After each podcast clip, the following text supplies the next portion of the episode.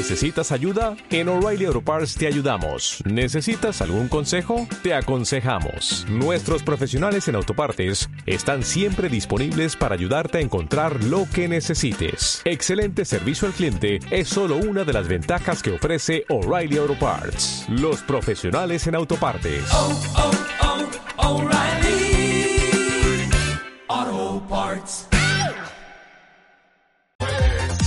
También puedes.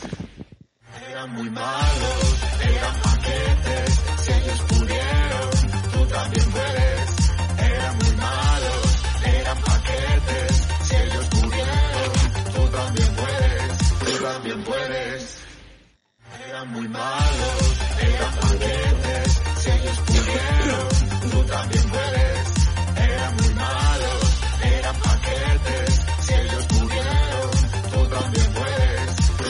Puedes.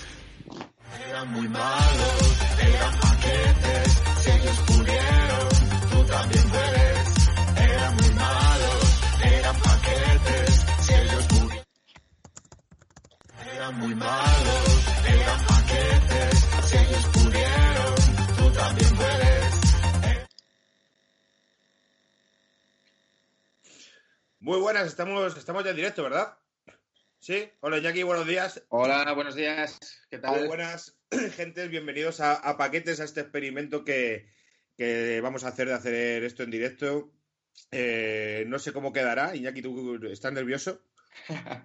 Tener eso porque si le hemos liado con tiempo y preparación, que nos han faltado los micros, que nos ha ido la música y tal, a ver ahora mismo en el directo cómo, cómo somos capaces de liarla. Pero Sí. bueno, también al mismo tiempo soy, soy optimista que tenemos a un montón de paquetes ahora mismo en directo también. No, solo, no estamos solos hoy. Yo estoy un poco igual porque las cosas técnicas, y lo hemos dicho muchas veces, somos, somos los pros sin X de, de la informática.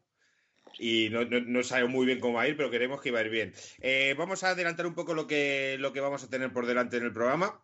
Eh, primero, Iñaki nos va a contar una historia muy chula. Eh, luego vamos a meter a un invitado de excepción, que es Dani Mateo, si soy capaz de agregarlo a Skype.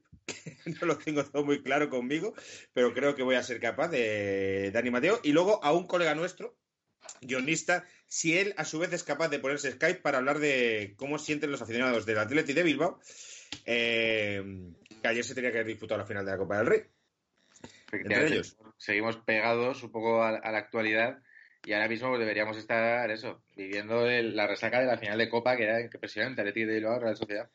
Eh, y mientras, pues eh, lo de- todo lo que nos pongáis por el chat y tal, pues lo podemos, lo podemos ir comentando. La final de Copa, que yo decir que todo el mundo iba con el Granada y, y, quién era el otro equipo y, y, El Mirandés. y el Mirandés. Pero yo no, tío. Yo quería que hubiese final vasca, me molaba, ¿eh? Era un Claro. partidaco. Yo, hombre, yo soy parte, digamos, un poco interesado. Tengo muchos amigos, tanto del Atleti como de la Real. Son dos equipos que me caen muy bien. Entonces, los quería en la final. De hecho, tengo dudas. Yo iba un poco más con la Real. Ahora lo discutiremos con, con Raúl. Pese a que, o sea, la Real como que siempre ha sido un equipo que me ha caído muy, muy bien. Pero es que el Athletic de Bilbao, después de haber vivido tres finales contra el Barça, que les ganamos las tres, es verdad que hay un punto ya como de, hostia, se, se lo empiezan a merecer.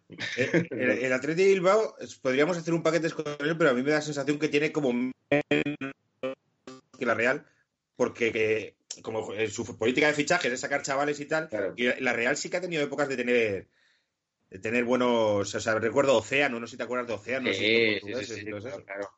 No, la Real ha tenido algunos muy buenos. Eh, incluso luego jugadores que a ellos les gustan mucho, como Juan Gómez, que luego fue el Atlético de Madrid y fue un poco paradigma de, de paquete del Atlético. Juan Gómez, no sé qué. no Juan sé Gómez, qué- central muy leñero, en, en la Real creo que, creo que lo tienen bien considerado, así como, como ídolo, pero en el Atlético de Madrid, bueno, más o menos. De hecho, creo que fue Juan Gómez, ahora mira, ahora alguien me lo puede corregir, el que en la presentación estaba en la típica foto, bueno, él en el campo con el balón y tal, le dijeron, joder, pero, pero da unos toques para las fotos. Y él dijo, mejor no.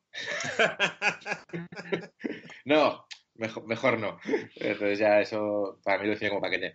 Un, un tal, eh, un anónimo, un tal Miguel Campos eh, está comentando, Álvaro Afeitado es bebé jefazo. Tengo que decir ante eso.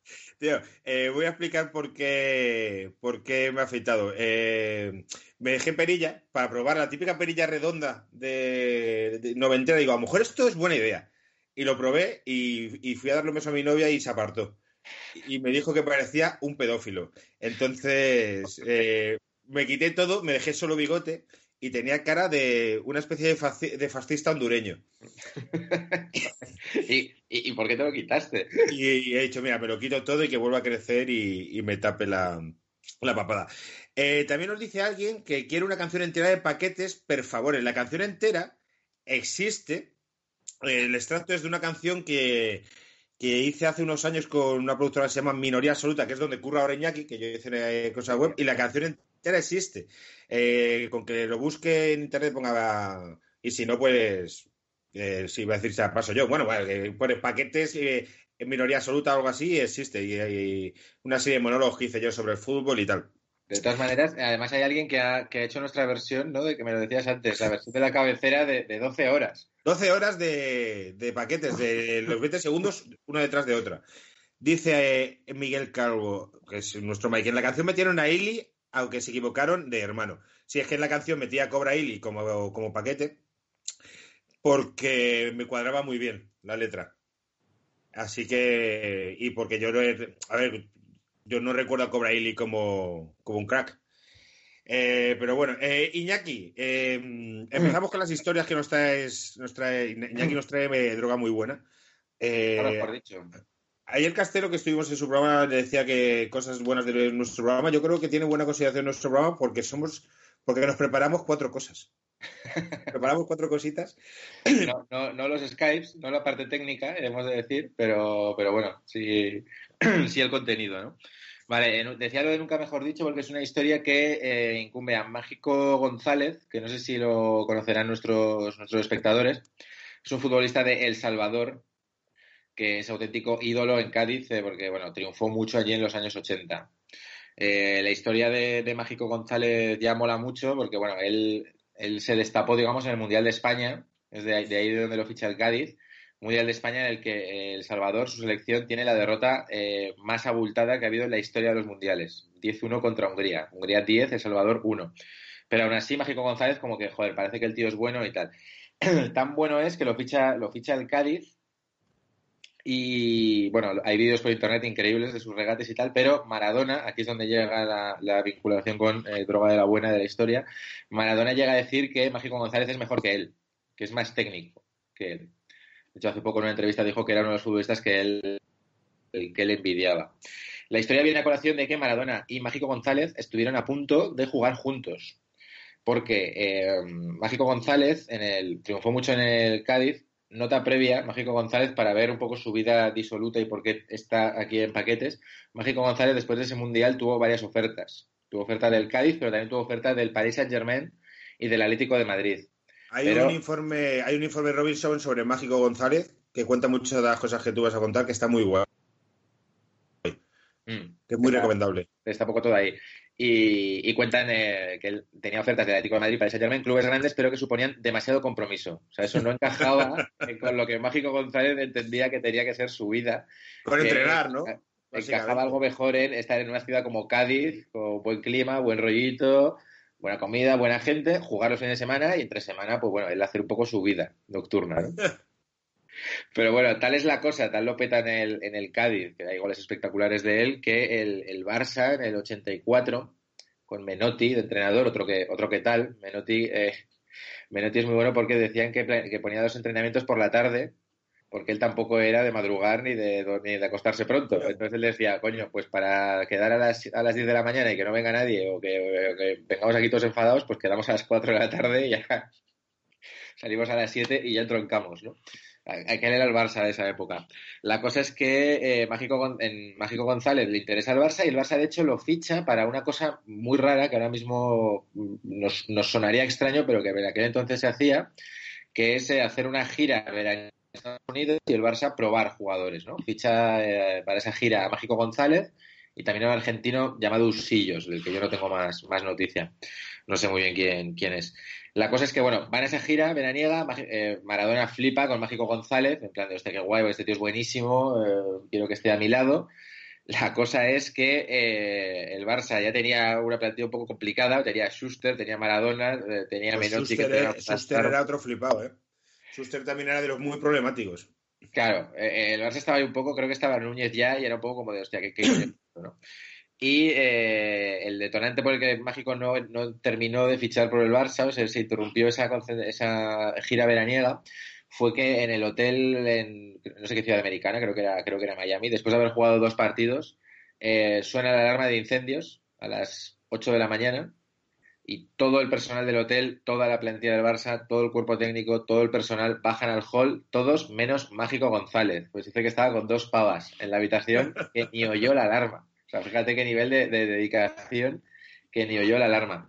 Y eh, a raíz de ahí, bueno, el, el, el Barça ve que, hostia, que, que es un jugador muy bueno, pero que ya son muchos toros que torear. Maradona, Schuster, Mágico González y rompe el contrato, desiste y Mágico dice que, bueno, que él se va a Cádiz y de puta madre, que también lo del Barça sonaba una movida de la hostia, y de entrenar todos los días y tal, que él, que él también pasa.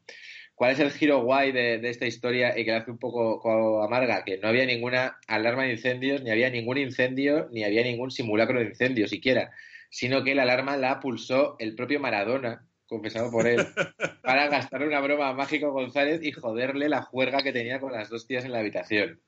Entonces Maradona le da la alarma y eso provoca, o sea, la broma de Maradona hace que Maradona no pueda jugar con su admirado Mágico González en el... Vaya farras si van a pegar esos dos juntos, tío.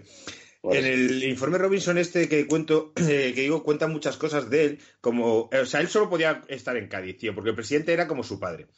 Pero hu- hubo un año que le tocó mucho los cojones al presidente y le cede seis meses a Valladolid. A Valladolid, efectivamente. Que por lo visto fueron seis meses de tristeza de Mágico González, que no jugó bien porque estaba triste, porque Valladolid, pues no es como Cádiz. No es la misma jarana. Claro. Eh, y que tenía como un compañero de piso que era el encargado de que Mágico se despertase. Y este a veces, eh, Mágico lo que hacía es que le encerraba al otro en su propia habitación para que no tengase los huevos y lo obligase a ir a entrenar. Otra historia cuenta que un día jugando en Vallecas eh, cogió un porro de, de uno y se lo pasó a otro que estaba al otro lado de la portería porque se lo pidió. efectivamente. O sea, cosas, cosas muy locas, tío. Eh, yo he, visto vídeos en YouTube de este tío para ver si era tan bueno. Lo que pasa es que no hay tanto material, porque el Cádiz, claro, al final no lo echaban por la tele. No, hay imágenes mucho de resúmenes y a veces Sí, ves tío. eh, clips como que repiten la jugada porque solamente tienen como ese trocito, ¿no? Pero, joder, eh, a ver si colgamos algo, colgamos algún link en los comentarios, que es como la elástica esta de Ronald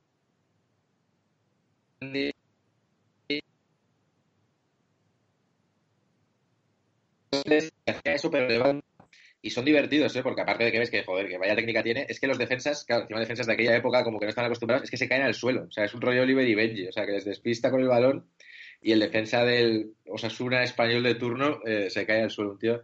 El tío era súper técnico, con un aspecto de más que de futbolista, a- De se parece como a, a Tomasito, ¿sabes? Como tío súper delgado, tal. Luego yo estuve Pero- buscando, tío, además, ¿eh? O sea, delgado, delgado. O sea, no- Muy delgado. Delgado, fibroso. O sea, Estuve buscando eh, cosas relacionadas de Mágico González con las drogas, porque claro, sobre todo el documental planea el tema drogas, pero nunca eh, eh, llegan a ir al tema. Y encontré por, por internet eh, un artículo de interview de la época, que interview de la época pues hacía un poco más de investigación, que sí que hablaba de los problemas de Mágico González con las drogas. Pero como que era que- como algo que se sabe, que es tabú, y que en esa época habría como mucho, como cuando fue Antonio Flores o tal, gente que sabía que tenía un problema con las drogas, pero como Ya, ¿sabes? va un poco más, ¿no? También, también en los equipos igual había tantos controles o vete a saber, ¿no? Pero, pero bueno, sí, sí. Eh, hoy se cumplen, tío, eh, que lo estaba comentando antes de, de que entrases, 20 años del taconazo de Fernando Redondo en el Trafford, tío. Hombre, 20 años, ¿cómo te sientes de mayor ahora? 20 Pues- años, ¿eh? 20 años. pues muchísimo, porque además aquella no, no la vi en directo por dos razones. Una, porque era del Madrid y no suelo ver los partidos en directo del Madrid que son, que son míticos. Y segundo, porque yo estaba en una eh, de las llamadas carpas universitarias. Eh, ¿Eso qué es? Barra, es una fiesta universitaria, eh, digamos, eh, la, la típica fiesta que hace cada carrera o cada facultad para sacar dinero para su viaje de estudios y tal. Pues lo que se hace, pues eh, aparte de vender cuatro camisetas, es montar una, una barra con el buen tiempo, que se supone que viene ahora en primavera. La gente va allí de farra, de jarana, y lo que te gastas, ¿no? Pues como que va la gente para que se gaste en el viaje de estudios viajes. una, lo que viene siendo una fiesta universitaria estándar. Y claro, que haga 20 años de esa fiesta, sí, me hace sentir un poco mayor. Antes, antes de llamar a, a Dani, vamos a ver qué nos dice la gente. Eh, Quiero una canción entera de paquetes. ¿Quién es ese bebé con la cara tan imberbe? Soy yo. Eh, Osamo, lo de sacar chavales de la cantera se mira en las veces que han sido campeón de campeones de división de honor juvenil. ¿Cuántas veces ha sido Athletic Club campeón en los últimos 15 años? Bueno, un hater del Athletic Club. Escuchamos, escuchándonos me apetece mucho un paquetes gambiteros, con Guti como capitán mágico, Romario. Pues esto se podría hacer. Esto sí, de hecho ya lo hablamos, que lo tenemos que hacer, que es el paquete jaranero. Eh, ojalá viendo, hablando de Tote Rabonas como paquete. Tote, no sé si hemos hablado, Tote era uno No. que. ¿Te acuerdas tú de este que jugó en el Real Madrid? Era la Hércules. del Real Madrid y terminó en el Hércules. Y una liga que el Real Madrid estuvo peleando hasta el final y en uno de los últimos partidos, eh, Tote en una jugada decisiva, creo que fue contra Valladolid, se, se intenta hacer una Rabona. Se plantillo, en serio. Y, y era un recurso que utilizaba mucho. Eh, ¿Qué opináis de Redondo? Nos dice Víctor Rey. Que Redondo, tío, y antes de llamar a Dani, digo, digo mi opinión. Yo creo que mucha gente joven le recuerda por el taconazo este de Old Trafford, pero que Fernando Redondo no era eso en absoluto. Era otra cosa, ¿no? Era un jugador, era más lento que eso, era muy bueno y tenía un talento y una clase descomunal y un pelo precioso. Pero eh, Redondo no, no era un jugador que fuese hacia adelante, un jugador más horizontal. Y es cuando, de hecho, la magia de ese gol es que cuando se sacó eso era en plan, hostias, Redondo en la banda, lo que ha hecho este cabrón. Y Ya ves. Y un tío que se reconvirtió mucho porque era muy, muy marrullero. Sobre todo en la época de, bueno, bueno, que- del mucho. Tenerife. Bueno, de hecho tuvo una muy, muy mítica en Pamplona contra Osasuna con, con ¿cómo se llama? Martín González, que era el, el medio centro de Osasuna de aquella época, que Redondo le tiraba hierba a la cara y le decía, come asno, come. O sea, a ese nivel, ¿eh? O sea, de... Y sí, sí, luego ya se fue, luego se hizo como una especie de, de baldano casi, ¿no? El tipo salía ahí como bien vestido. Claro, sí, luego es que en el campo se, transformaba en el campo. Eh, voy a Para, intentar. para Púa que nos está escribiendo también y se pregunta también por tu bigote, por cierto. Eh, pues ha, ha muerto, ha, eh, ha muerto. Eh, mira, Redondo no pisaba área, lo dicen. Es que Redondo no pisaba área. El bigote ha muerto porque es que las cosas como son, no me, no me quedaba bien. Y es que hay que, hay que admitirlo. Bueno, eh, vamos a intentar llamar a, a Dani. Venga. Eh, si quieres, mientras leer más comentarios, Iñaki, o contar cosas la gente Vamos a ver si, lo conseguimos, ¿no? Esto es lo que llamamos nosotros problemas del directo, que es llamar por Skype a, a alguien, que no es tan fácil. ¿eh? Yo lo estoy viendo en estas, en estas épocas. Redondo no fue con la selección argentina por no cortarse el pelo, dice Lucas. En el 94, ¿no? Fue eso. Pues pu- claro, puede ser, sí, porque era la gran época de Redondo. Una selección la del 94 también complicada de Argentina, ¿eh? Y seguro que hay buenas historias. Eso era el entrenador, quiero recordar, Pasarela. y Pasarela. dijo- Tipo con, digamos, eh, poca cintura, vamos a decir. No como futbolista, que no lo sé, que dicen que también, sino como seleccionador. Y es la que estaba Maradona, aquella que en el Mundial, de hecho, bueno, da, da positivo y, y lo echan, ¿no? Y ya se jode un poco toda Es la- verdad, tío, contra, contra Grecia. Contra Grecia mete el gol este que se va como en primer plano así a, a gritarle a la cámara. Con la camiseta esta mítica de, de aquel Mundial de Argentina con los rompitos y tal. Y, ya lo echan por, porque da positivo en un control y ya la selección argentina cae en picado. Pero bueno, la selección argentina que me imagino que tendría, que estaría Batistuta, que estaba Redondo, o sea que, que seguramente... Eh, Claudio Canilla.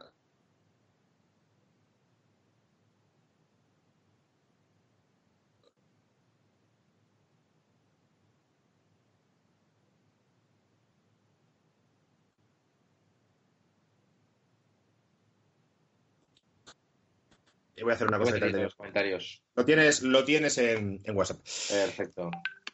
Eh, ¿Qué más cosas nos dice la gente? Eh, a mí la verdad es que me interesa poco el fútbol, pero de pequeña me gustaba mucho Víctor Bahía porque tenía un cromo y mi hermano se veía muy guapo, que ha sido de él. Hombre, Dice Cecilia Barín. Eh, Víctor Bahía, tío, a las chicas les gustaba mucho. hombre, era Víctor Valle era cosa- pibón, ¿eh? Era un tío muy guapo. Cecilia, era más molo Julen Guerrero, le dice Joaquín Bastaros. Hay como una. Dos estilos, el, el rollo ni- niñita bonita que era Guerrero o el rollo latino que era Víctor Bahía. Eh, Víctor Bahía era el típico faquero de discoteca. Y entiendo que a, a Cecilia, a esta gente joven, pues le gustasen los típicos faqueros de discoteca, porque un tío guapo. Julen Guerrero era el primer, eh, yo creo, si no que alguien nos lo corrija, el primer eh, futbolista carpetero de este país, ¿puede ser? Puede ser, no sé si antes lo habría, pero sí, hombre, Julián Guerrero fue muy carpetero. Carpetero, camisetas, de, de todo, vamos, yo no sé. Pues si te digo que no puedo encontrar a este hombre, que, te, que me dices? Que no te extraña nada, ¿no? No pasa nada. Voy a- le voy a usar. Eh, si no, le voy a dar yo mi. Sí, esa es la otra.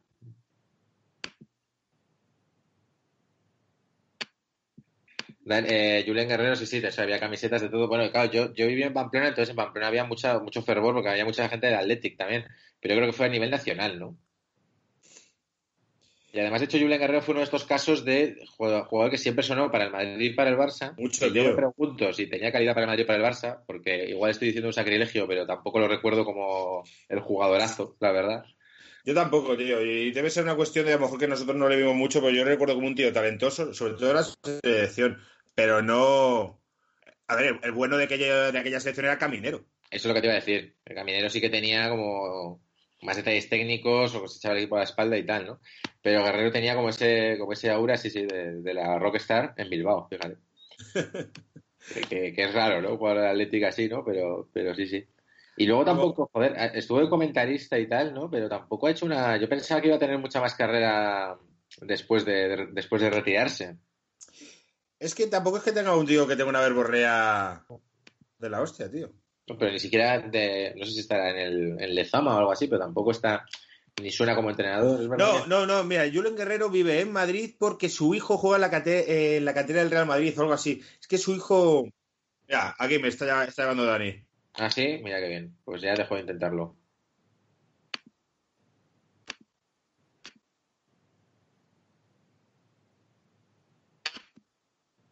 Y ahora no sé si yo os he perdido o me habéis perdido vosotros a mí.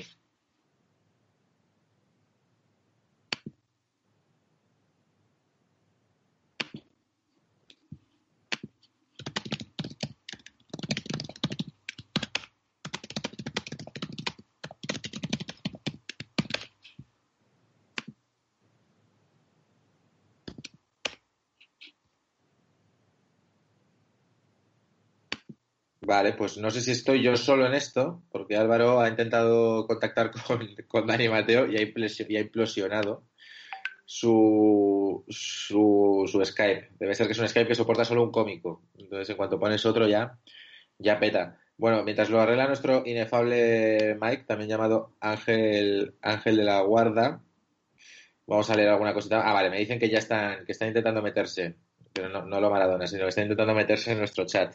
Julen Guerreros como Raúl fueron muy buenos, pero los 25 llegó su declive. Dice Joaquín. Joaquín Bastaros. Sí, no, no lo tengo yo tan. Ya te digo, la carrera de Julen no la tengo yo tan, tan marcada. No sé, no sé hasta qué punto, hasta qué punto llegó. Sí que tuvo unos años de estos como de, joder, a ver quién echa este. Pues no está rindiendo mucho en el Athletic, pero joder, ese puto Julen Guerrero. Pero no sé si fue tan, tan efímero. También Raúl aguantó bastante más, ¿no? Me da la sensación. Ahora solo tenemos a ti, diviértenos. Pues nada, lo siento, que solo, que solo me veáis a mí. Sí, no tengo más historias de Julen Guerrero, así que os voy a leer más cosas. Pablo Alfaro no era carpetero. Bueno, la verdad es que yo antes me compraría una carpeta de Pablo Alfaro que de, que de Julen. Víctor Valle está jugando con el Barça Legends como un veterano más. Pues me alegro porque me caía muy bien Víctor, Víctor Bahía, ¿eh? Como dice Víctor Rey, Víctor Bahía gustaba a las chicas y a los delanteros rivales.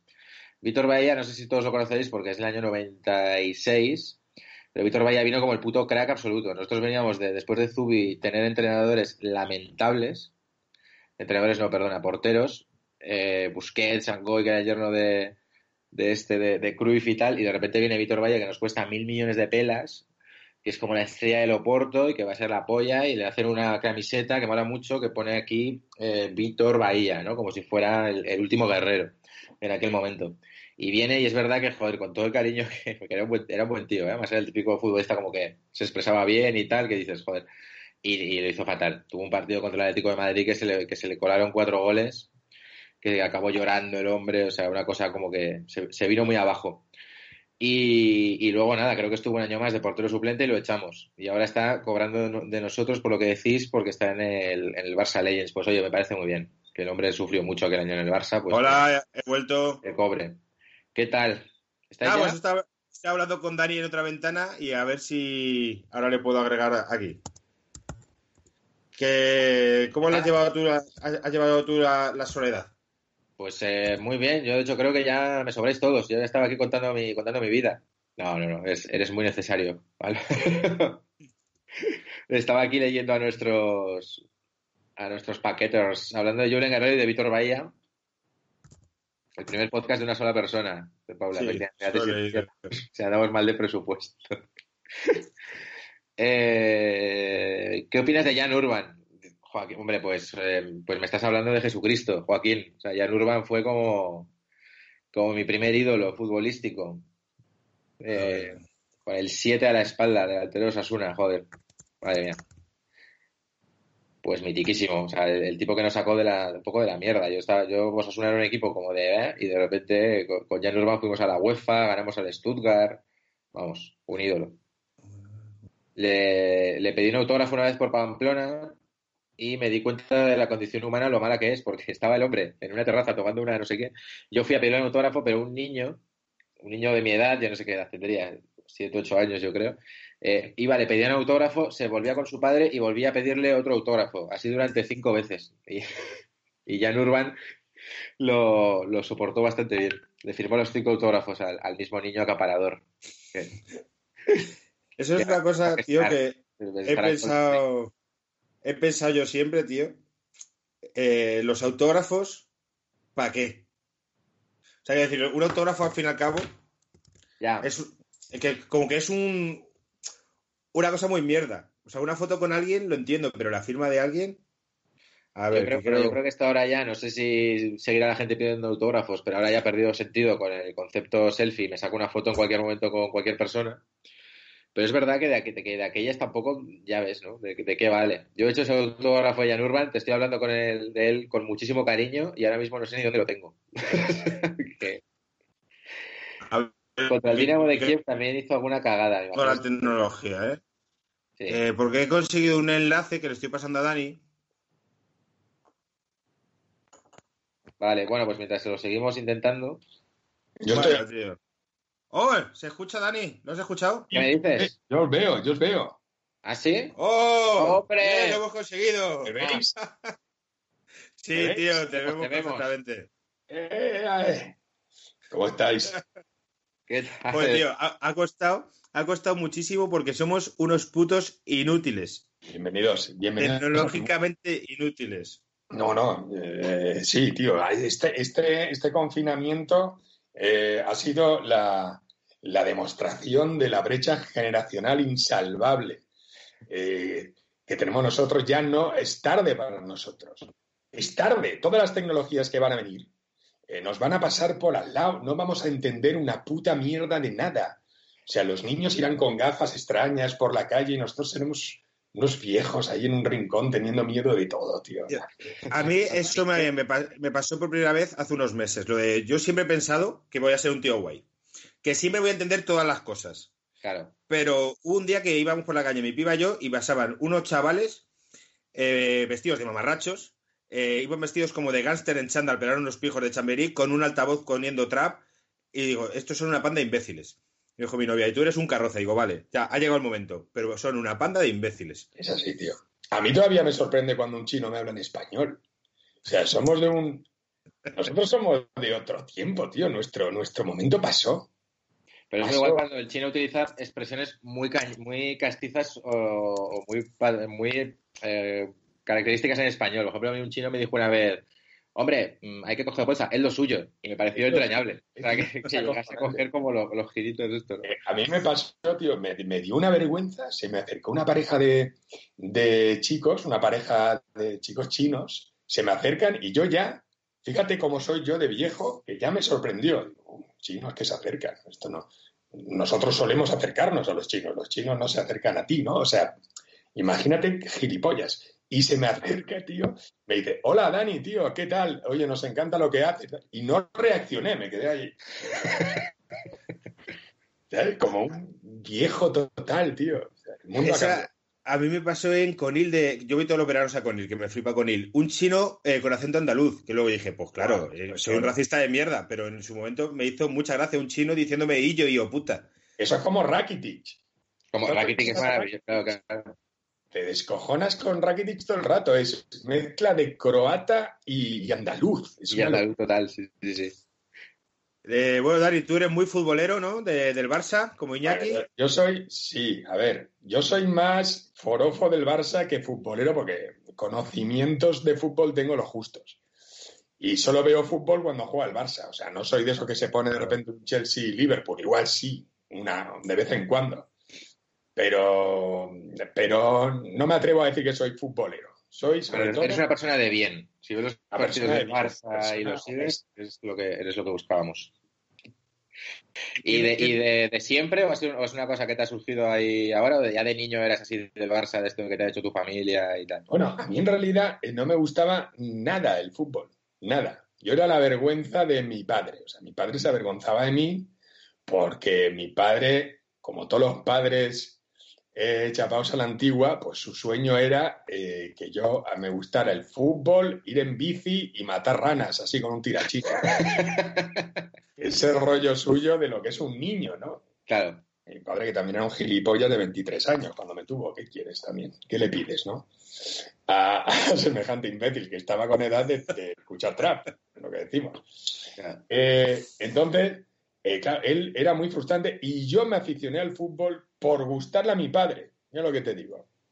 Qué bonito. O sea, yo veía a mi padre disfrutar tanto del fútbol que yo, aunque no me gustaba nada eso, a mí me gustaba estar con libros, dibujar y tal, pero yo dije, eh, me tiene que gustar, me tiene que gustar por mi padre. Y, es muy bonito. Entonces yo me empecé a ver fútbol con él, aburriéndome soberanamente, lo recuerdo, y eso que era niño, hasta que me empezó a gustar.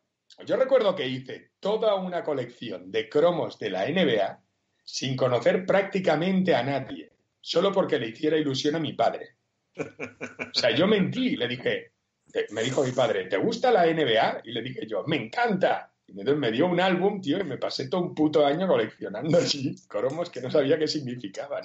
Me la pela completamente, tío. Sí, sí, Ah, no, pero luego ya- luego ya- es difícil diferenciar jugadores de la NBA si no tienes ni puta idea, ¿no? Porque es como un poco negro cachas puro.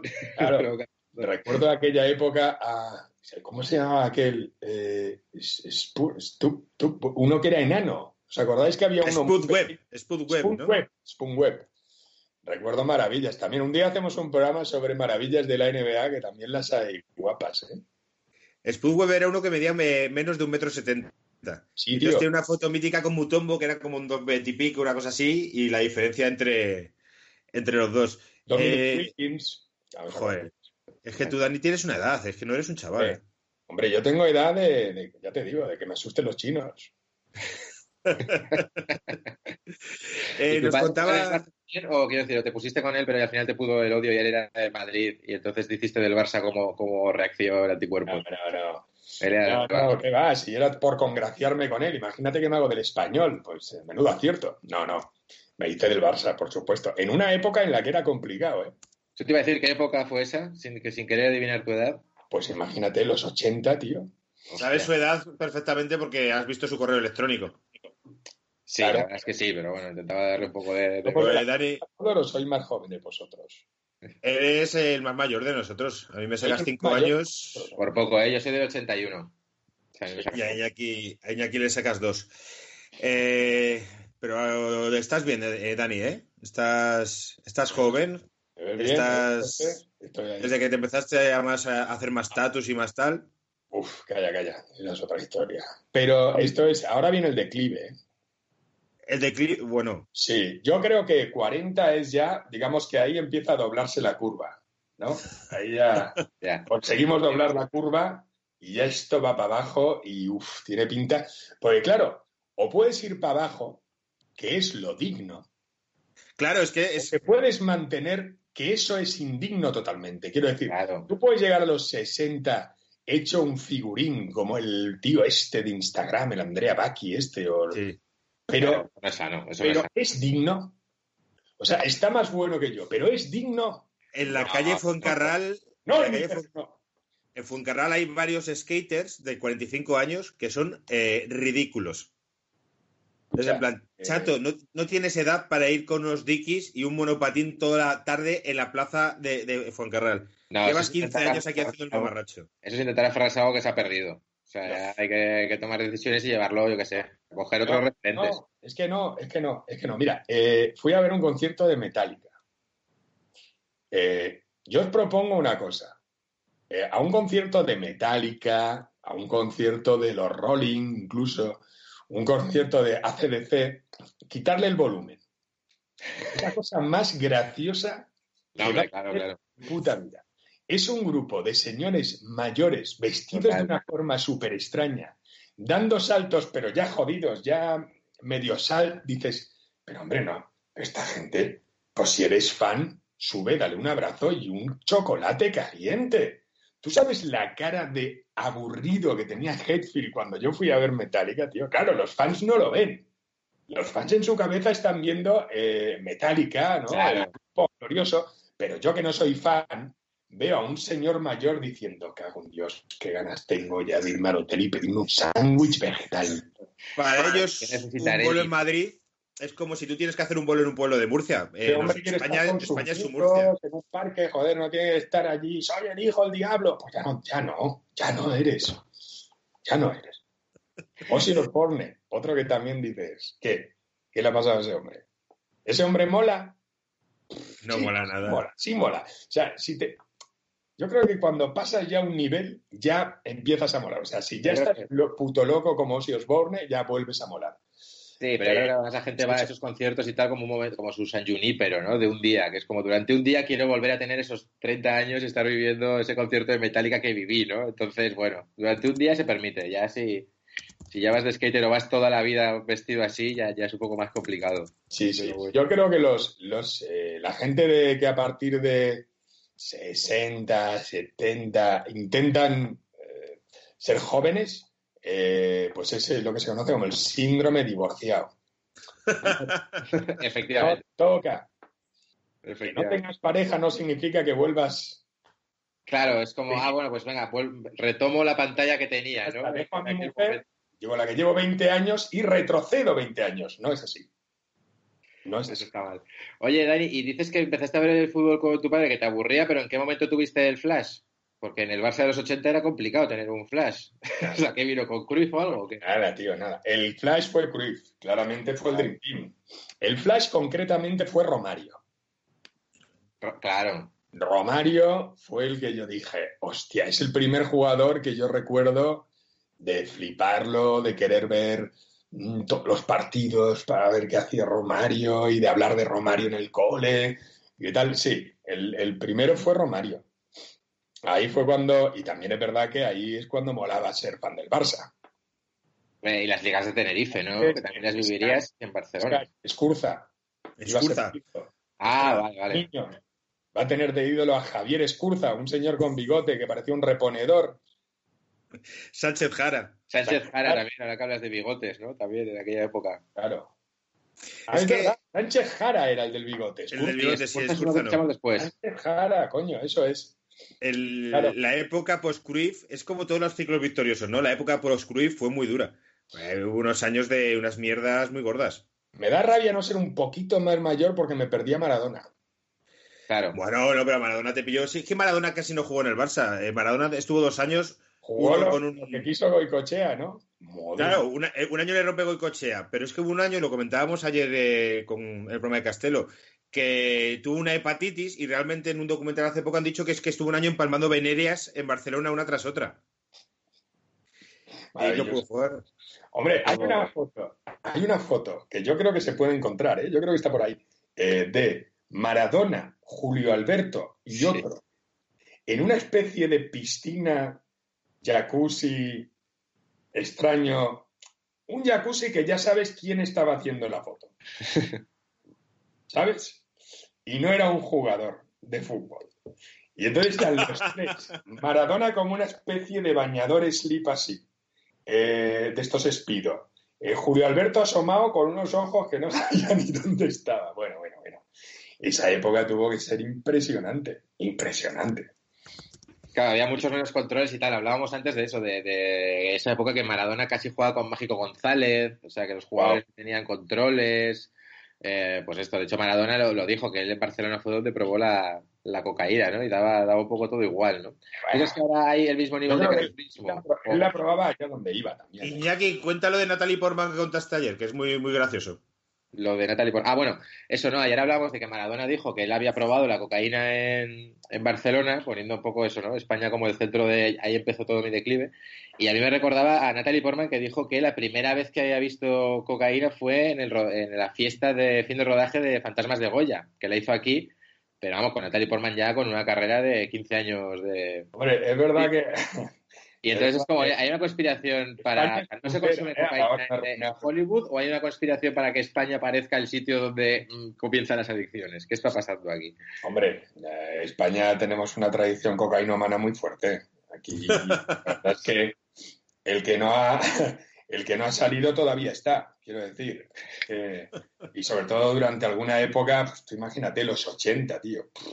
Con Sito Miñanco y toda aquella peña. Ope, claro, claro. Pues claro. Miñanco eh, mola la historia futbolera de cómo cogió el equipo de su pueblo y lo llegó a subir a, a creo recordar, a tercera división. Está ya va a subir a segunda vez y es cuando deja de invertir porque le pillan. Pero cogió al equipo del Cambados y quería hacer como había hecho Pablo Iglesias. Esa Pablo Iglesias, soy tío Pablo. Pablo. Escobar. Eh, si Escobar tiene un equipo de fútbol, yo quiero un equipo de fútbol. Si tiene bigote, yo tengo bigote. Si es que. Y, ve, eh, en Fariña se ve cómo sale ahí saludando y la gente lo aclama y tal. Eh, menudo Ay. Conectó cocaína fútbol también con este, ¿no? Con Escobar, ¿no? El, el equipo de fútbol Millonarios de Colombia, de hecho, viene de ahí, ¿no? De Escobar Sí. poniendo pasta y le pone el nombre Millonarios, que es como... no, no, no, no, no, no. Millonarios es. es- Era, es- era, estaban entre millonarios y farloperos y se optaron Es- por, por- Millonarios era el equipo donde jugó, eh, donde empezó a hacerse famoso Alfredo Di Stéfano, tío. Di Stéfano empezó a petarlo en Colombia. Porque hubo una época en los años 40 que en Colombia había dinero y, y fichaban futbolistas. Hostia. Y, pero no venía de algo del, del narcotráfico, porque yo me acuerdo que eso salió en la serie. Yo solo vi en la serie. Estefano, ¿qué estáis diciendo? No, no, no, Millonarios es un equipo mítico que se llama Millonarios de. Estefano con las drogas, hombre. Un referente absoluto, la saeta rubia que me estás contando. Tío, eh, yo recuerdo con una entrevista que le hice a Di Stéfano antes de, de fallecer, muchos, muchos años antes, Gracias por especificarlo. Y por- porque, bueno, por la historia yo eh, hacía muchas entrevistas a los veteranos del Madrid y me vino a decir que en esa época sí que había cachondeo porque nadie se enteraba de nada. Que no era como ahora, que tú salías a un, a un restaurante y todo el mundo te veía. Que en su época sí que se lo pasaban Claro. bien. Y eso te da a entender que todas las épocas de todos los futbolistas han sido lo mismo. Futbolistas ahora, que ahora los futbolistas son así de crápulas, pero que no se sabe, porque se unta no sé quién, se dice qué tal. ¿O crees que los de antes molaban más? Los crápulas, hombre, yo creo que sí. Yo creo que un futbolista, por definición, es crápula. Es un chaval, porque antes que futbolista, es un chaval joven al que le cae un bolquete de billetes, Claro. ¿no? ¿Y qué, y qué pretendes? O sea, de esa mezcla, chaval, joven, no especialmente aficionado a los estudios, porque ha estado más dedicado a lo que es darle patadas al balón. Con lo cual, esa cabeza amueblada no puede estar. Y si a eso le echas billetes, pues eso, eso es arrimar, arrimar fuego a la gasolina. Entonces, claro, pues claro, sí, sí. Lo que pasa es que ahora lo tienen más complicado. Todo el mundo tiene móvil, todo el mundo les conoce. Eh, y claro, es muy chungo, es muy chungo. Yo recuerdo, por ejemplo, una historia en Barcelona con. Hostia, hostia, se me ha ido el nombre, tío. Aquel delantero marroquí que teníamos. Eh, Munir, Día de la hostia. Munir. Munir al-Haddadi. Bueno, eh, Munir al-Haddadi, eh, al parecer, eh, eh, había caído en una red de hijas de puta que no le dejaban vivir. No O jodas. sea, sí, porque se lo iban pasando y él no lo sabía, pero luego iban publicando todas las que se iban con Munir, detalles de lo que hacía Munir en la cama. Eh, de- con- entonces crearon toda una red de telarañas de hijas de puta que eh, vivían de contar detalles íntimos de Munir. Pero el Munir no lo sabía. Munir solo sabía que cuando iba a una discoteca enseguida se le acercaba un pibón. Y Pero él no, normal, no era claro. consciente de ser protagonista de esa trama. Munir pobre pues solo iba por donde, donde le llevaban, como un manso. Entonces, claro, eh, ahora mismo ser útil tiene que ser muy complicado. Tío, de Munir tengo una muy buena, la acabo de buscar para recordarla. El futbolista Munir se niega a pagar una factura de 16.000 euros en una discoteca. Una- Esto es una noticia de 2018. Estaban en, Madrid, en una jarana, eh, y le llega la factura de sus colegas y le dicen en la discoteca 16.000 euros. Lo que se compró. dice- ¿no? O sea, ¿cómo es? Dice, él va a ser mucho. Y es que sus amigos, 16.000 pavos. Y sus amigos es que se habían empezado a pedir botellas de champán, cachimbas y tal. Ya, coño, pero en champán y cachimbas, 16. o eran muchos amigos o las cachimbas eran espectaculares, tío. La mejor sí. cachimba. Ah, bueno, tiene unos amigos muy cachondos pidiendo champán de 500 pavos o algo así, ¿no? Todo el-. Ah, bueno, sí, eso decían de, eso decían de Abramovich, ¿vale? Que este solo pedía en las fiestas, igual no es verdad, pero a mí me gusta imaginar que sí. Claro. Él estaba en las fiestas, pues rodeado de, de, pues eso, toda la corte de Abramovich, y entonces él se pedía solo botellas de cristal, que es un champán, si no es el más caro, es de los más caros, no sé si vale 800 pavos la botella. Entonces, él solo tomaba el primer sorbo de la botella que a nosotros ya no le gustaba. Con lo cual, él cogía el champán, llenaba una copa y lo tiraba. Y se bebía esa copa. La Grandioso. primera copa de un champán de 800 euros y el resto, ¡ay, para las ratas! Joder, qué, qué- qué- qué vida, tío.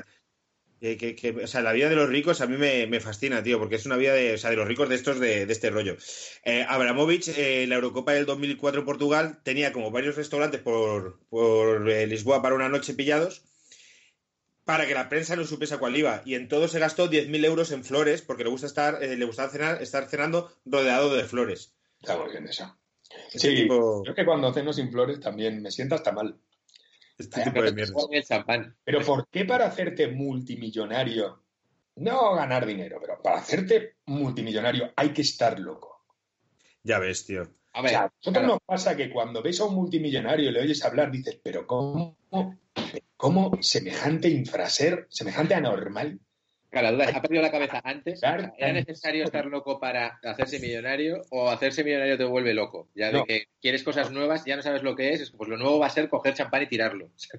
No, Yo no, conozco ya- muchos ricos. Creo que ya hay gente que es rara y por eso eh, consigue fortunas raras, ¿no? Porque no, no están de verdad. O sea, cuando un tío que eh, se hace millonario y lo primero que hace es comprarse dos tigres. O sea, está diciendo que había, era el tapao, había un loco tapao ahí, ¿no? Jesulín, Jesulín que tuvo el tigre este, ¿no? Claro. ¿Tú crees que los toros volvieron locos a Jesulín? No, Jesulín ya, ya era un freak antes. Eh, Luego se, luego se destapó, se claro. compró a Currupipi. Eh, Sí, una, una España en la que Jesulín era un fucker, o sea, que era un follador. Eh. O sea, tú le ves la cara que tiene y ya por ser torero y todas estas cosas, y, decir, y este tío era, era un follador. O sea, era una España... Si le tiraban, le tiraban bragas y, y sujetadores. Uno de los, sí. Bueno, pues es un- uno de los momentos de glamour de la historia de España, ¿no? Es, in- es difícil imaginar un momento con más glamour. Un torero en una plaza llena de tías tirándole bragas y sujetadores. Mientras él va cubierto de la sangre de un toro que acaba de matar. O sea, eh, qué precioso, qué precioso ¿Qué, momento. qué pensará un noruego de esta imagen, no? Eso es. O, o- o- o un español del siglo XXI, ¿no? Total. Eh, Uno habrá que aún lo reivindique. Pero bueno, eso pasó. Y, y claro, eh, eso te demuestra que, que para hacer dinero muy bien no puedes estar. Ya claro, sí, que tienes que tener el firewall fuera para que en un momento dado ya te dé igual todo. Entonces, Yo no pues, descarto incluso que matara toros para comprarse el tigre. Que no le gustara. No- pero nos pero dice alguien... era- eh, tigre y fue la, la vía que encontró. La tauromaquia. Gotrek nos dice que el de Escobar era el Atlético Nacional. Y alguien nos dice que te preguntemos, Dani, si te gustaba más Chigrinsky o Bogarde, que te mojas. Bueno, vamos a ver. Yo tengo aquí una lista, eh, escuchadme. Venga, He empezado dale. a apuntar así a vuela pluma algunos nombres. Se me ha acabado el papel. Se te ha acabado el es papel, ¿no? Impresionante. He encontrado a un chaval muy majo en, en Twitter del que le he robado casi todo. O sea, tenía un artículo, los 20 peores fichajes del Barça. Y yo he- aún he añadido alguno. ¿eh? ¿Por qué Venga. época queréis que empecemos? Empecemos, empezamos así random. Venga, sí, Oh, sí, como sí, quieras, como venga. quieras. Voy random. Ronald de Boer. hombre, el hermanísimo. De hecho, Ronald lo parió. O sea, Ronald de Boer era el hermano de uno que ya no era tan bueno como nos habían dicho. Frank de Boer. Frank de Boer. Frank de Boer ya era un bluff.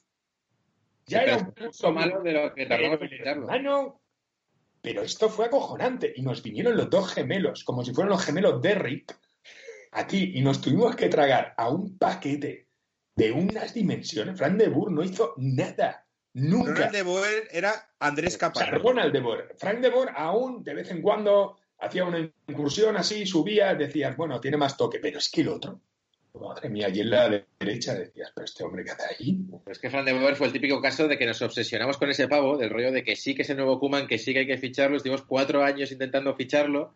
Se, se hizo viejo durante todo este tiempo, o sea, entre que sí que no, no sé qué, y luego encima fue como, bueno, nos lo vendemos. Eh, date- date la mano a tu hermano, hombre, que la casa es grande. Y aquí entró que ese hombre salía al campo a pastar. O sea, es que era acojonante. No, no le vi hacer nada nunca.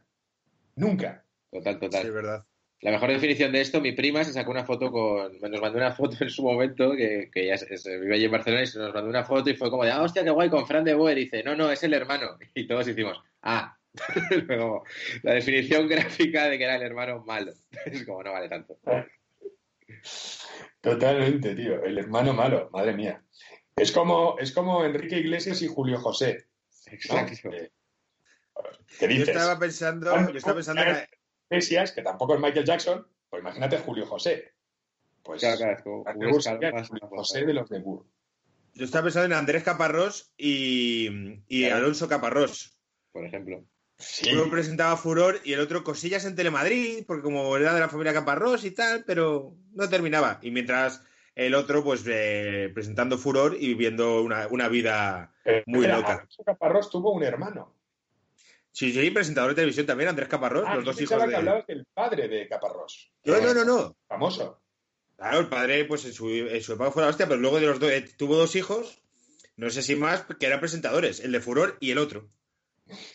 Me han salido presentadores. ¿Qué quieres? Sí, sí. Cuando no puede uno, pues va el otro.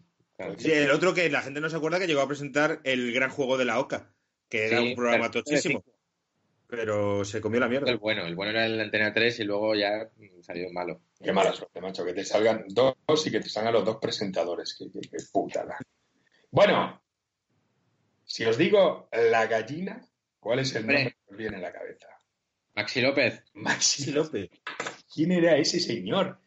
¿Quién era ese muchacho como pollo sin cabeza, corriendo por el Camp Nou con esos pelos y la diadema? ¿Quién Con era? esa coleta ¿Quién rubia, así como de Thor, mal, efectivamente. Pobre Maxi López, que luego en Italia ya se hizo un jugador. Bueno, aún está en el Udinese. Ah, Al ¿sí ¿está parecer. todavía? Sí, Sí, sí, sí, aún sí. juega. Tiempo. aún juega.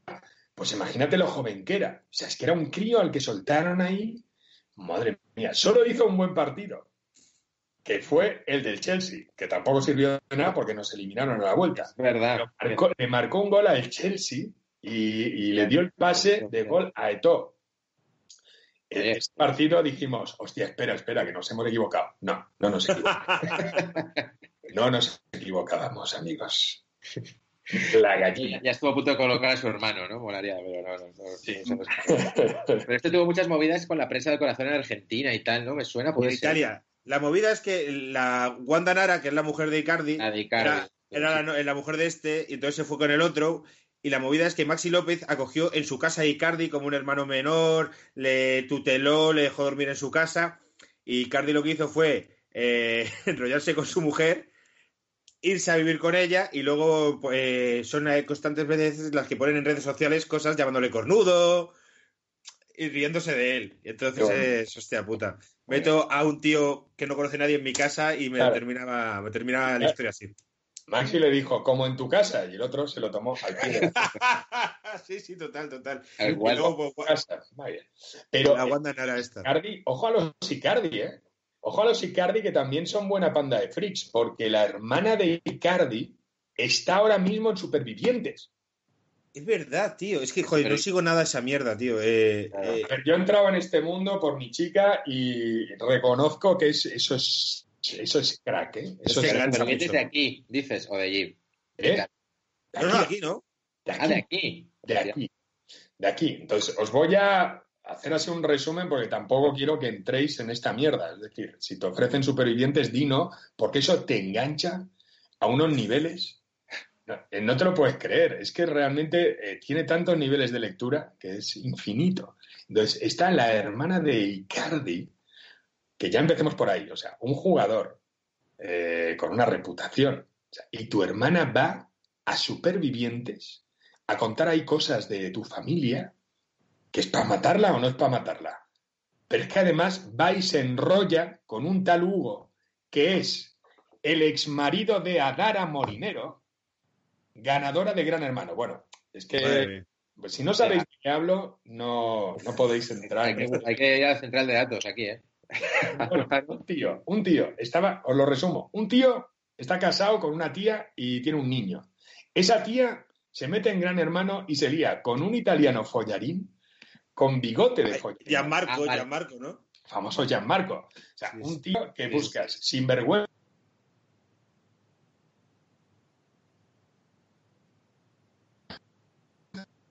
Italia. Y se mete aquí y entonces se lía con esta que deja al marido y al hijo. Ahí dirías, un marido normal dirías, hostia, lo que me he quitado de encima, no quiero tener nada que ver con esta.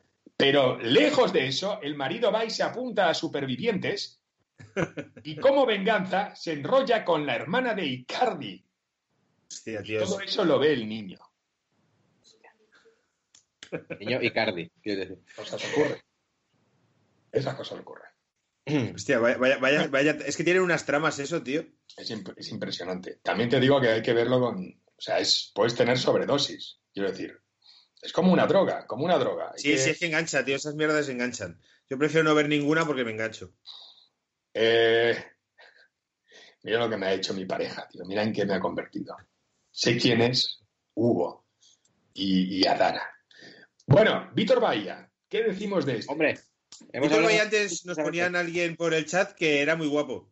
Era guapísimo, el cabrón, era guapísimo. Todo lo que tenía de guapo lo tenía de mal portero. Pero también no le respetaron las lesiones, ¿eh? porque al parecer era buen portero. O sea, se le veían maneras de buen portero. Absoluto. O sea, que nos iba a sacar de los mundos estos de Angoy y Busquets y su puta madre. O sea, Wow. Es que Angoy. Angoy, con la camiseta de los Barcelona Dragons, porque acabó siendo pateador de los Dragons. sí, sí, sí. Angoy. Ay, mira, lo que nos dicen aquí es que Icardi jugó en el final del Barça en la época que estuvo Maxi López y por eso se conocieron. Hostia, Juan de. Cocker. Hostia, Icardi estuvo en la cantera del Barça, sí, sí. Icardi, no jodas. Icardi estuvo como en el Barça B, una cosa así, y al final se lo llevaron, o no sé si hubo alguna movida de que de que el Barça dijo que era problemático o algo así, pero sí, sí, él estuvo en el, estuvo en el Barça. Mira, pues ahí se conocerían de Ya. salir juntos de cachondeo. tras otro, ¿eh? De- dejamos escapar a Icardi y decimos, no, nos quedamos con la gallina, que se puede. Si tiene ese apodo, seguro que acaba rindiendo. Está buenísimo. Pues eh, sí, año. Lo que pasa es que yo es lo que decía antes, que joder, el, el tío, no sé si te acuerdas tú, un partido, Dani, contra el Atlético de Madrid, mítico, que ganó el Barça 5-4, pero que los cuatro goles que nos metieron, o sea, fueron cuatro cantadas.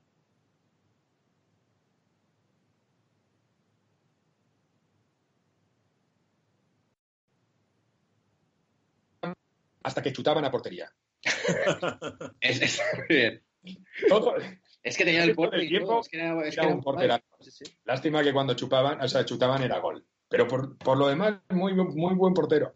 Al final la tenía- de Fran de Boer, que no tapaba Pero los es que tiros. se fue siendo un paquete y, aún decías, hemos perdido un gran portero. Él tenía todo el rollo de gran portero. Sí, sí, sí, no sí, sí. No lo era. Rustu, ¿os acordáis de Rustu? Justo lo acabas de nombrar en los comentarios. Te iba a preguntar Rustu. por él. Claro, Rustu Rustu era malo, ¿eh? Era otro igual, tío. Tú lo veías, se pintaba aquí dos franjas negras. dos franjas negras. Que dices, hay que ser flipado. Pero como no quería decir lo hago por flipado, ¿sabes lo que decía Rustu? El hijo puta, que se pintaba esto aquí porque los focos le deslumbraban. Entonces, pintándose esto de negro, conseguía que. ¡Qué puta mierda me estás contando, Rustu! ¿Qué puta mierda me estás contando? El tío lo hacía por molar, tío. Se ponía así. Entonces parecía, daba miedo Rustu. Hasta que también chutaban a portería. Ahí dejaba de dar miedo. Pero Pero, entre Rustu, Víctor Bahía y Dutruel, ¿cuál te parece peor de los tres? hostia, Es que yo, eh, mi, mi, Claro. mi talón de Aquiles es Dutruel. O sea, ahí es donde El- yo sufrí. ahí me lo tuve una crisis de fe, ¿eh? En aquel momento. hombre, yo creo que ganan Goy. ¿eh? creo que ganan Goy o Lopetegui. Cuidado a Lopetegui. Cuidado Sí, a Lopetegui. Este sí que, claro, sí que fue el hombre de las lesiones y tal, ¿no? Tú sabes que Angoy, esto lo hablamos en este que se programa. tiró así y se le doblaron las manos de una forma. No he visto unas manos más de plastilina en mi vida. Hostia. ¿Os acordáis que hizo, no te acuerdas que hizo como una palomita? O sea, el balón era fácil y él quiso como lucirse porque estaba haciendo mal partido y dice, es ahora, hace así. Oh, yeah. Fan. Adentro y gol. Qué ridículo, qué mal. Pobre hombre. Y luego debuta en la sexta y le pasa eso, tío. Qué, qué gafe tiene Lopetegui. Luego va a la selección y justo lo ficha el Madrid y se pierde el Mundial. Es que es un hombre con el gafe encima. Yo... Sí, macho. la- la-. Tiene un idilio con el ridículo, Lopetegui. No, no, es como que es como esto del momento adecuado, en el momento preciso, al revés. O sea, es como justo cuando tal, ¡pum! Ahí es donde la, donde la caga. Eso es. Eso es. Aquí comentamos Eh. que Angoy llegó, llegó a ser el pateador de los Denver Broncos. Esta información no sé si la tienes tú, Dani. Bien. Angoy O sea, tan, de los Dragons, era tan puto crack en los Dragons que lo testó, lo- los Broncos se lo llevaron a un clinic de estos de, de pretemporada y tal para que fuera el, el pateador allí y tal. Y la- de ahí parece que no salió bien y él, y él volvió. Él dice que fue porque él echaba de menos Barcelona. Pero no, no se sabe, que, que le, le estaba yendo bien. Pero sí, sí, o sea, él llegó a estar en, Joder, es Broncos. como, como Michael Jordan al revés. O sea, como si Michael Jordan hubiera sido un crack en el, en el béisbol. ¿No? Jugaba béisbol Claro. o a golf. Béisbol. Sí, sí, sí, luego se, luego se apuntó al béisbol. Imagínate, ¿no? Michael Jordan, pero en realidad su vocación era el, el béisbol. Se apuntó al béisbol. Llegó al, por- al fútbol americano a través del, del fútbol normal. Michael Jordan eh, jugó al béisbol porque quería eh, satisfacer a su padre, como tú. Ah, sí. Sí, y no se le daba bien. Y luego volvió al al baloncesto. Pero la movida es que su padre. decía, o sea, Michael Jordan llegaba a casa y le decía al padre, ¿qué? ¿Sigues con los maricones? Que es Eso? con la mierda esa. Mira, a ver si te apuntas ya a un deporte de hombre de una puta vez. que hay un documental también en Movistar, lo decimos mucho, eh, parece que trabajó para Movistar, pero ni mucho menos. Pero hay documentales muy guapos. Hay uno de, del año y medio que Michael Jordan juega al béisbol, muy guay, tío. Wow, tío, De plan, ¿te es que era malo. o sea, vale, pongámonos a analizar esto. Michael Jordan es Michael Jordan, el mejor jugador de básquet de todos los tiempos, creo yo, para mí. Eh, y por gustar a su padre, deja el baloncesto, donde ha sido una leyenda, y se mete al béisbol, donde probablemente será un paquete y hará el ridículo y estropeará toda la imagen de puta madre que tiene el baloncesto. ¿Cómo debía ser el padre de Michael Jordan? O sea, el padre de Michael Jordan, Sí, Michael tío. Jordan, por gustarle a su padre, fue el mejor jugador de baloncesto. Yo decía, sí, pero de baloncesto, ¿dónde están los maricones? Juega al béisbol, juega al béisbol, como los hombres. Y Michael Jordan llorando por las noches. ¿no? No le- Llorando y fumando puros. Pues sí, sí. padre, tío, era como el padre de, de Oliver Atom, que, que nunca iba a verle. Y, y verdad, ahí también- había, ahí había un trauma, ¿no? Es verdad. Pero porque el padre estaba trabajando en un barco, ¿no?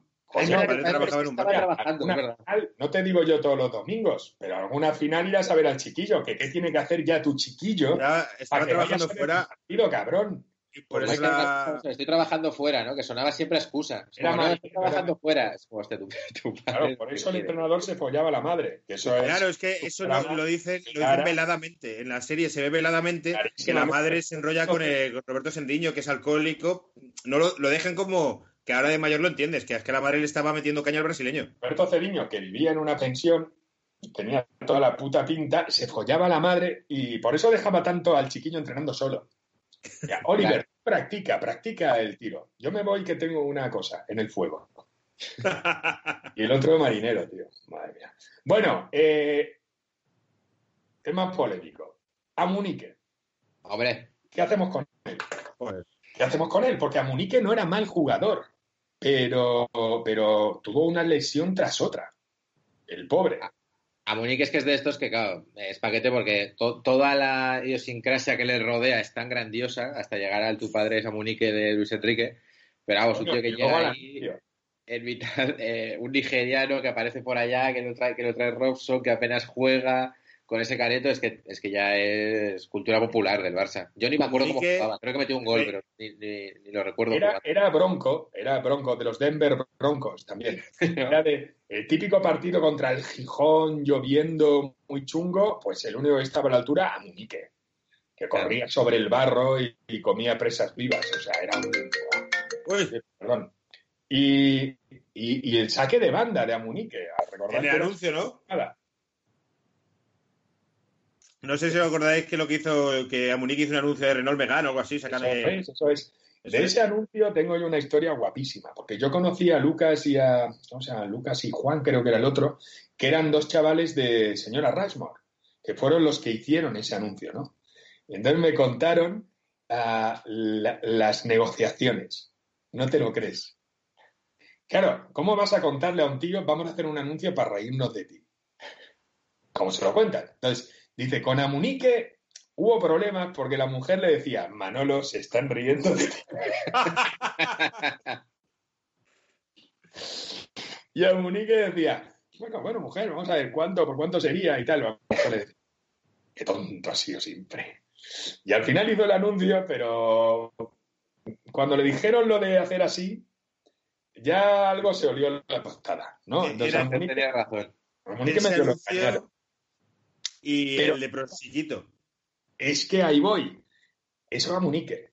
Pero Prosinecki no solo eh, le parecía bien, sino que estaba súper a favor de obra. O sea, él daba ideas para que se rieran de él. Es más, había una segunda parte del anuncio que no salió, que era la casa de muñecas de Prosiquito. Y era en un jacuzzi con dos Barbies, una casa detrás con luces, tal, y lo paró Renault, porque Prosinecki decía, claro, claro, yo voy. Yo voy a eso. Qué guay, Ah, tío. Pero sí de que entendió enseguida el, el personaje. De hecho, por eso fichó por el Barça y se siguió jugando pitis, como se, como se fumaba. Hablando de fumadores, Mathieu. Matiem, ahí, ahí. Ahí a muerte. Yo he tenido muchos debates con Mira. amigos que decían que Matiem no era tan malo, que era bueno, que no sé qué, y yo, vamos, para mí es de los paquetes contemporáneos. Mathieu, no me jodas, muy malo, muy malo. Igual no tan malo como Sorín. ¡Oh! Buenísimo. Hostia, Sorín, este nunca hemos hablado de él, Sorín. Que le Sorín, pillaron en un de este de muy poco, de futbolista. Con las melenas, tío. Lo pillaron en un concierto de rock dando botes eh, y estaba lesionado. Cuando decía que estaba lesionado el tobillo, que tenía una fractura y tal, y lo pillaron saltando en el concierto. Grandioso. En aquel Barça de, ¿no? de Gaspar, ¿no? Creo que era. en- Qué maravilla, Gaspar, qué fichajes, tío. En la época, la época pre-Laporta, que también fue muy larga esa, ¿eh? Con Gaspar no fueron los dos, eh, los dos cracks, Rockenbach y Giovanni. Efectivamente, ¡Guau! Maravilla. efectivamente. Sí. Con el mundo deportivo diciendo que suenan para jugar con la selección brasileña. O sea, de, hostia, hemos fichado a Peña que ni siquiera ha jugado con la selección de Brasil. ¿En serio? Bueno, eh, hubo, hubo un día que yo me moría de la risa, tío. Eh, con- fuimos a ver un partido con mi primo y jugamos fatal, no sé, nos ganaron de un montón. eh, un partido de puta mierda con estos dos. Con estos dos, lo cual era habitual. Ah, sí, hostia, qué bueno. Pero bueno, o sea, eh, perdimos especialmente, fue especialmente humillante. Con estos dos solíamos perder, pero el partido fue especialmente malo, con lo cual en Barcelona se vivía un ambiente triste, de eh, no había ganas de celebrar, ¿no? Eh, y aún así le digo a mi primo, bueno, tío, venga, va, hemos venido hasta Barcelona, vamos a tomar algo. Y dice, "Ah, si no hay nadie, tío, no hay nadie. Es verdad, no había nadie por las calles, las discotecas cerradas. Y bueno, vamos a Luz de Gas, venga, vamos a Luz de Gas, que suele haber gente. Nadie, tío, todo vacío. Madre mía, qué mal todo, tío. Llegamos a la barra y miro así a dos notas sentados al otro lado de la barra. Eran Rockenbach y Giovanni, Grandioso. hijos de puta, en el Luz de Gas diciendo, bueno, pero aquí esto no salió. Cabrón, Ya gente, ya esto espantoso. Tienes llorando a toda la ciudad, hijo de... Se pegaron una ducha y se fueron, venga, a ver qué yo hoy. Qué bueno. Rockenbach titular del Boro en la primera, primera Europa League que gana Sevilla. Hostia, pero Rockenbach, si hemos hablado de Munique Leñero, hostia, Rockenbach salía a matar, ¿eh? O sea, yo me acuerdo de la Mira, semifinal Madrid-Barça esta de la Champions, que es que lo sacaron a matar. eh, a Ro- Rockenbach eh, se olvidó, o sea, se finiquitó su etapa en el Barça un- una vez que Van Gaal lo cambió en el minuto como 20 de la primera parte. Tú imagínate eso, qué humillante. Y el tío aún se hizo el digno y se quitó la camiseta y la tiró al suelo. Y ya le dijo, Van Gaal, tú siempre negativo. Nunca más se supo de él.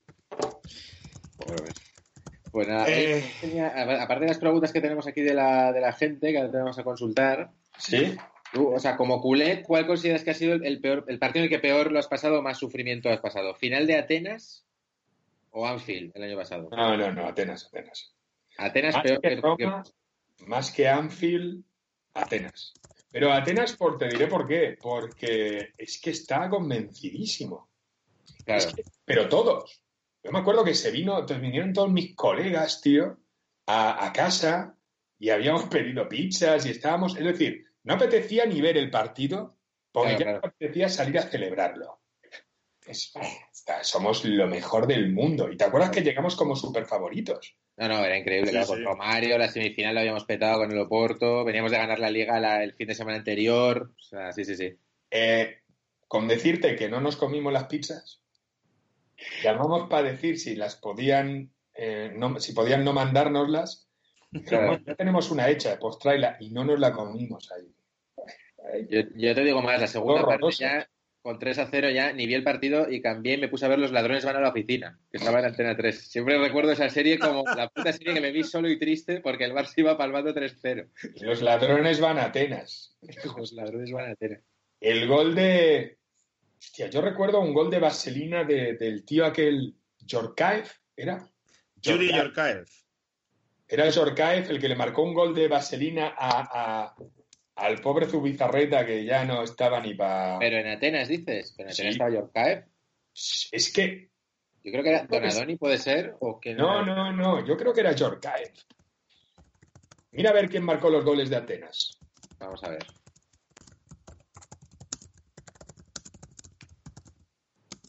Lo voy a buscar. Y como triunfo, ¿con qué te quedas? ¿6 a 1 del Paris Saint Germain? ¿Alguna Champions? ¿Del 2 a 6 en el Bernabéu? Y ahí. Igual no, ¿eh? Igual el, el gol de Iniesta al Chelsea, ¿eh? Hostia, es que aquel fue muy guapo, ¿eh? Yo creo que aquel, ¿eh? Yo creo que aquel. Es que aquel fue increíble. Mira, no, o sea, los goles fueron Masaro, metió dos goles. ¿Sí?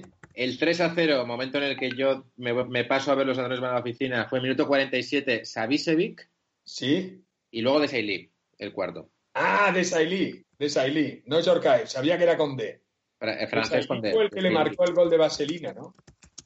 Que ya fue súper humillante porque Zubizarreta salía mucho Sí. Sí, el otro lo vio, tío, y desde a tomar por culo, qué horror. Y el otro se cayó así mal, como se caía Zubizarreta, que no sabía ni caerse porque era así muy tronco. Y fue muy Sí. triste todo, tío. De- derrota y encima con. Muy triste. Oye, hablando de franceses, eh, ¿qué decir de Digarry? Joder. Hombre, Madre de Dios santísimo. Que vino con Reisiger. Que nos comimos unos paquetes del Milan muy interesantes, ¿eh? pero eso ahí había una mano negra, yo creo, porque eso nos los colaba el Milán uno detrás de otro, que, que yo no sé. Luego los metió a Coco también. A Y esto era una conexión de estas raras. ¿Bogarde venía del Milan? Bogarde venía del Milan también. Macho. O sea, en el Ajax parecían buenos, los fichaba el Milán, se veía que eran paquetes y luego los cogía el Barça. O sea, ahí, ahí hubo un, un triángulo muy, muy complicado. Ta- También hubo caminos inversos de Rivaldo cuando se fue al Milán o tal, ¿no? O sea, Luego se las devolvimos, sí. Luego les colamos a Rivaldo y a Ronaldinho, pocas, y a Ibrahimovic. Van ganando ellos. Yo creo, eh, había una historia en Barcelona que nunca se confirmó, pero al parecer el Milan tenía fichado a Figo. A Figo o a Guardiola, ahora no recuerdo bien. Creo que a Figo, ¿no? Figo estaba en la época de Reisiger, Figo Sí, sí, sí, estaba sí. ya, sí, estaba de antes. entonces creo que tenían fichados a Figo, a Guardiola o a Figo y Guardiola, una cosa así muy loca. O sea, era una era un, un- un misil a la línea de flotación. Entonces, al parecer, hubo ahí una negociación en plan, eh, no me puedes hacer esto, ¿sabes? Llamó el Barça y dijo, no, no, no, no, no os podéis llevar a estos, ¿no? Y los otros dijeron, pero ya tenemos precontrato. Y dijo, no, ¿cómo lo podemos arreglar? Y dicen, así. Ya te lo voy a decir y. Y pagamos una barbaridad por ellos. Entonces, Pagamos una barbaridad, sí, encima claro, se justificaba porque venían del Ajax mítico, porque Dugarry el mundial de no sé qué pollas, pero vamos, sí, sí, encima jugadores que ni siquiera jugaron porque Dugarry es que no tenía posición para jugar, o sea, es que era una especie de mediapunta raro que, que no venía nada. increíble. hubo una época en la que el Barça tuvo todo el dinero que trincó de Figo y iba a Gaspar por a- pues como, como Jesús Gil cuando iba con el, con el taco de billetes con la goma. En plan, sácame. Sácame. Lo de, lo de Figo del Madrid yo creo que se lo gastó en dos días, porque se fue ahí a Londres y se trajo a, a Overmars y a Petit. No sé si nos hemos gastado mejor el dinero de Figo o el de, o el de Neymar. O el de Neymar, ¿no? Y dudo. Dudo porque los dos casos fueron muy buenísimas inversiones. Hostia, lo de, lo de Neymar lo estamos, lo estamos padeciendo todavía, ¿eh? Pero, tío, madre mía. ¿Qué coño hicimos, tío? Dembélé, que fueron a por Dembélé sin mirar. Joder. Por el amor de Dios es Cristo. Madre mía. No, pero es esto de que caes porque sabes que o sea, el, el otro equipo sabe que tú tienes pasta y te está robando y tú lo aceptas. Con tal de. Es, tengo que tal. Tengo una pregunta sobre Dembélé. ¿Creéis que Dembélé es como parece? Pero, de, que- pero ¿cómo? ¿De jugador o de Dembélé va a salir del Barça mal por la puerta de atrás y luego el hijo puta lo va a petar en algún sitio. Es Yo, yo no sé, ¿eh? yo no lo sé. Es, es que el tío se lesiona mucho, o sea, eh, este tío puede tener una madurez cuando tenga 25 26 años, que em- empieza a comer bien y a entrenar y dejar de lesionarse, que, pero petarlo, tanto no lo sé. Hombre, yo petar. Tío, calidad tiene. Calidad tiene. el nivel, eh, ser un mané del Liverpool, o sea, ser un tío en un equipo bueno y jugar bien, yo creo que puede llegar a serlo. Pero, pero yo no, o sea, yo no, no estaría aguantándolo en el Barça por miedo a eso, porque es que a nosotros nos está yendo muy mal. Es que no, es que Y se no. tiene que dejar de lesionar, es que es muy joven. También Messi se lesionaba mucho, a los Eh, 22 años y tal. y Nico Robinson, que estuvo eh, sembrado ahí, dice, Dembélé tiene, tiene todo, tiene velocidad, tiene regate, tiene técnica, ahora solo le falta aprender a jugar al fútbol.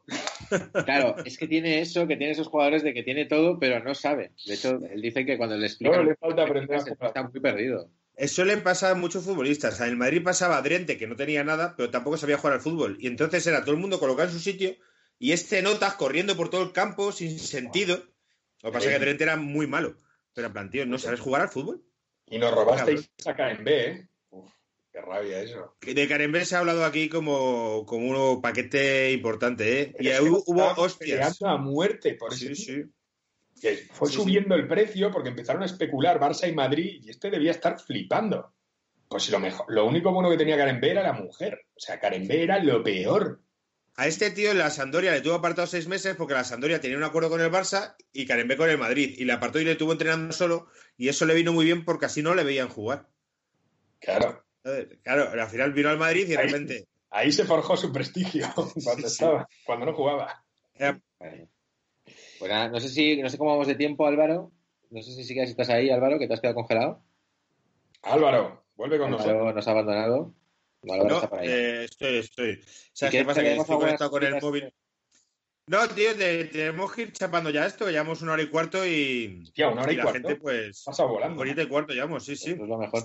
Aquí te, te, comentan, Dani, no sé cómo te lo tomarás, que te pareces un poco a Dani Huiza. No creo. Sí, pues, Creo. hostia, pues es un honor. Porque Dani Huiza, tío, es de los personajes más maravillosos eh, que, que ha creado Dios. O sea, Dani Huiza, solo, so- espero que recordéis el test cultural a Dani Huiza. Sí, tío. Mejor Sí, película, mejor actor, Torrente. mejor actor. mejor película Torrente. Mejor actor, el de Torrente. El de- Mejor actriz, la de Torrente. Eh, Torrente. No, eh, no, no, no, no. No, le dice. Dice, mejor película Torrente. Mejor actor Torrente. Torrente, mejor actor Torrente. No, Porque no sabía que es un nombre de personaje, tal, no, eso es. no. Torrente. Y dice al final, mejor actriz. ¿Cómo se llama esa que dice pescadito, pescadito? La que dice pescadito, pescadito. O sea, que es la, es la, esa es hermana o, o familia de Pablo Carbonell. Es una chica que tiene síndrome de Down y la tienen allí haciendo de pescadera, pescadito, pescadito. Esa es la actriz. Ah, hostia, la vale, historia- vale, vale. Que, me- que que la decías historia Neus Asensio. que más ¿no? le ha No, gustado es la a- otra, la que es, claro, claro, la que tiene el... Sí, sí, sí. Hostia. Dani Huiza tiene muchas historias, tío. Dani Huiza metió en una concentración de la selección española a Nuria Bermúdez por la noche, le pilló del bosque, tuvieron una movida que te cagas porque eso no se puede hacer, evidentemente. Y de Huiza vida recuerdo... tío. Sí, no, no, claro, claro. Al principio, muerte como Dani Huiza, a muerte con todo. Eh, su madre con una cabeza. al principio del confinamiento salió... Su madre salió a defender a Dani Huiza frente a Nuria Bermúdez con una cabeza de ciervo. Joder, busca ahí. Madre de Dani Huiza. Busca. ¿Pero por qué con la cabeza de Desde una especie de casa horrorosa con una cabeza de ciervo, platos. Y la Sí, madre, sí, sí, eso- a la madre entendías todo. Yo recuerdo reportajes en su casa que era en plan como una especie de chabola llena de cosas dentro de... Eso es, eso es. Y entre ellas una cabeza de ciervo. Sí, sí. Esta- hablábamos de ella en Sé lo que hicisteis. Sí, sí, de hecho, de- sale un corte. Sale un corte del celo, que- del celo, sí, sí. Creo sales tú disfrazado de Dani Huiza, de hecho. Claro, yo hacía Dani Huiza. Sí, sí, sí, estás muy gracioso. tío. No me acordaba, tío, es verdad. Maravilla. La casa, madre mía. Este tío se ha tenido que pasar muy, muy bien, tío. Que eh, al principio de confinamiento, no sé si recordáis una foto de Dani Huiza, que salió comprando en el supermercado con un carro lleno de latas de cerveza. Maravilla. Es que todo, es que todo es bien. Bueno, no era mal jugador, ¿eh? No era mal jugador. Dani Huiza es, después de Ronaldo y Messi, el jugador que en una temporada en toda la historia de la liga más goles ha metido fuera de casa. Ojo a eso. No Pero era mal jugador, era un puto freak, pero luego, o sea, eh, todo lo que tenía de pies le faltaba de cabeza, pero es que era muy, era, era un tío, cuando jugó en la selección española, acordaos que era de los delanteros que yo pedía. ¿eh? Sí, en España, Sí, Rusia, ese me- mítico mete un gol. Os cuento una de Dani Huiza que me contaron a mí en su día cuando yo cubría información deportiva. Cuando él jugaba en el Getafe, él tenía muchos problemas musculares, que realmente eran úlceras, porque al final si bebes y comes mal, pues te salen úlceras. Y el club le obligó a comer y cenar todos los días en el restaurante del estadio. En plan, tú tienes que venir a comer. Y alguien me dijo, es que este tío vive como un indigente, pero millonario. Pobrecillo, tío. Comiendo solo. Pero En una- la fin- en una final de Copa que hubo, eh, Valencia-Getafe, o Sevilla-Getafe, no recuerdo qué, qué final es.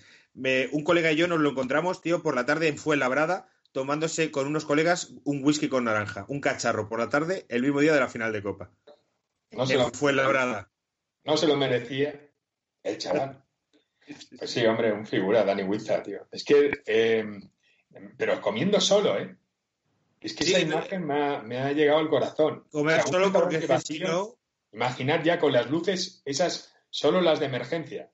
Ya han apagado luces, las, las sillas puestas sobre las mesas y en una, eh, Dani Huiza, tío, sin entender nada y comiéndose una sopa. es que este tío básicamente vivía de, de hamburguesas del Burger King y este tipo de cosas y, al- y alcohol. Y en plan, tío, pues así te lesiones y así sí te salen úlceras, cabrón, y bueno, y más cosas. Entonces, eh, pero bueno, eh, tendríamos que hacer un día, un día futbolistas de etnia gitana. Que ha habido, ha habido muchos, tío. Hombre, Es que el a otro, el otro día busqué eh, información sobre esto y Pirlo es de etnia gitana. así, Eh, Ibrahimovic, eh, una Ibrahimovic, Pirlo, esta tío. gitana, sí, sí. el Ibrahimovic, Sí, sí, ¿en sí. serio? Hostia. Sí, porque él viene, claro, de. O sea, tiene como familia, o sea, antepasados serbios, ¿no? O algo así, familia serbia se asentó allí en Suecia y tal, ¿no? Y, y por ahí viene, ¿no? El domingo que viene No lo podríamos hacer, de no lo vamos a hacer, porque tenemos como invitado en el directo a Robert Bodegas y Sí. Igual, Ah, no es el, igual es el día. temas que quizá no, no mezclan bien. Es un día maravilloso para comentar esto. Lo de la etnia gitana con Robert Bodegas va a estar muy bien. Va a estar muy bien. Va a estar Eh, vamos a despedir esto ¿Cómo ya, que ya me...